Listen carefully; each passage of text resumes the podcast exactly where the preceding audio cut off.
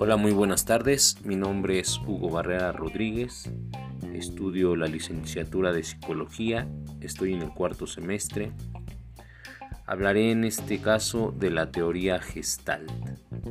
Este podcast es para la Universidad Ibero-Mexicana. Vámonos a los antecedentes históricos. La teoría de Gestalt apareció en Alemania de principios del siglo XX como reacción a la psicología conductista, que rechazaba la consideración de los estados subjetivos de conciencia a la hora de investigar sobre el comportamiento de las personas y ponía énfasis en los efectos que el contexto familiar y por tensión social y cultural tienen sobre nosotros. A diferencia de los conductistas, los investigadores que se adscribían a la teoría gestal se preocupaban básicamente por estudiar los procesos mentales que por aquella época se consideraban algo fundamentalmente invisible, al no existir herramientas para llegar a conocer bien lo que ocurría en el cerebro. De este modo, la teoría gestal nos acerca a una concepción del ser humano caracterizado por su papel activo a la hora de percibir la realidad y tomar decisiones según los gestalistas. Todos creamos en nuestra mente imágenes más o menos coherentes sobre nosotros y lo que nos rodea. Estas imágenes no son la simple unión de las secuencias de información que nos llegan a través de nuestros sentidos, sino son algo más.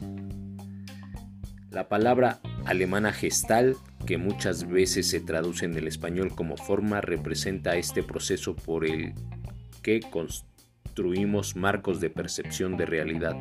Todas las personas interpretamos la realidad y tomamos decisiones sobre ella en base a estas formas o figuras mentales que vamos creando sin darnos cuenta. La teoría de la gestal se centra en dar explicaciones acerca de nuestra manera de percibir las cosas y tomar decisiones a partir de las formas que creamos.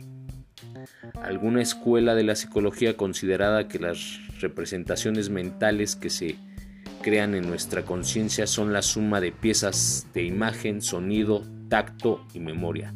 De este modo, el conjunto de estos paquetes de información que van llegando desde los sentidos se sumarían a nuestro cerebro y de esa superposición de unidades aparecería lo que experimentamos.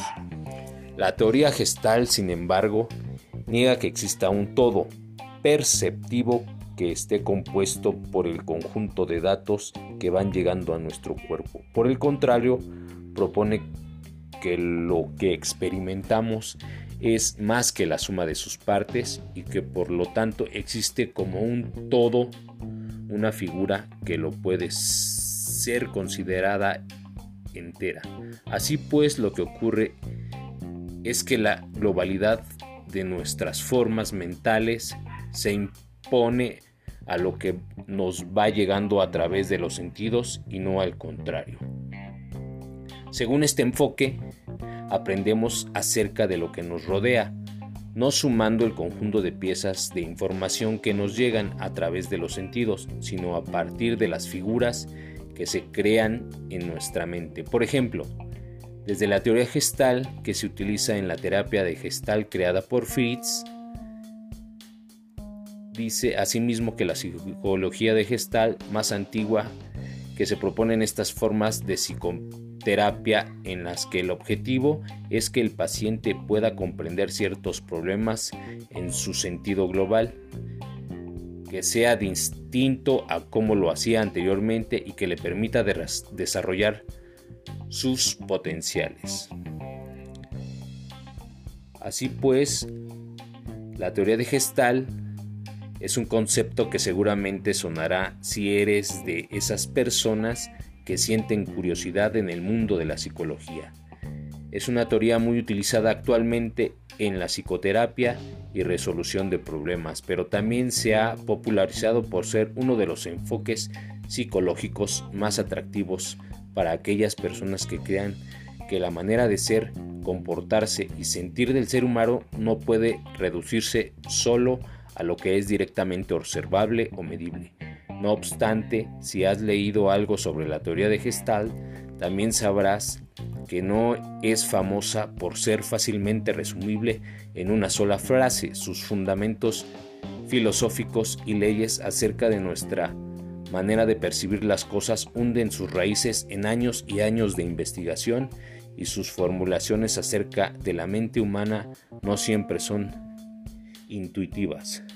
Es por eso que para entender bien la teoría gestal es necesario un pequeño cambio de mentalidad y nada mejor para conseguir esto que aprender en qué sentido está orientado su enfoque y cuáles son sus principios.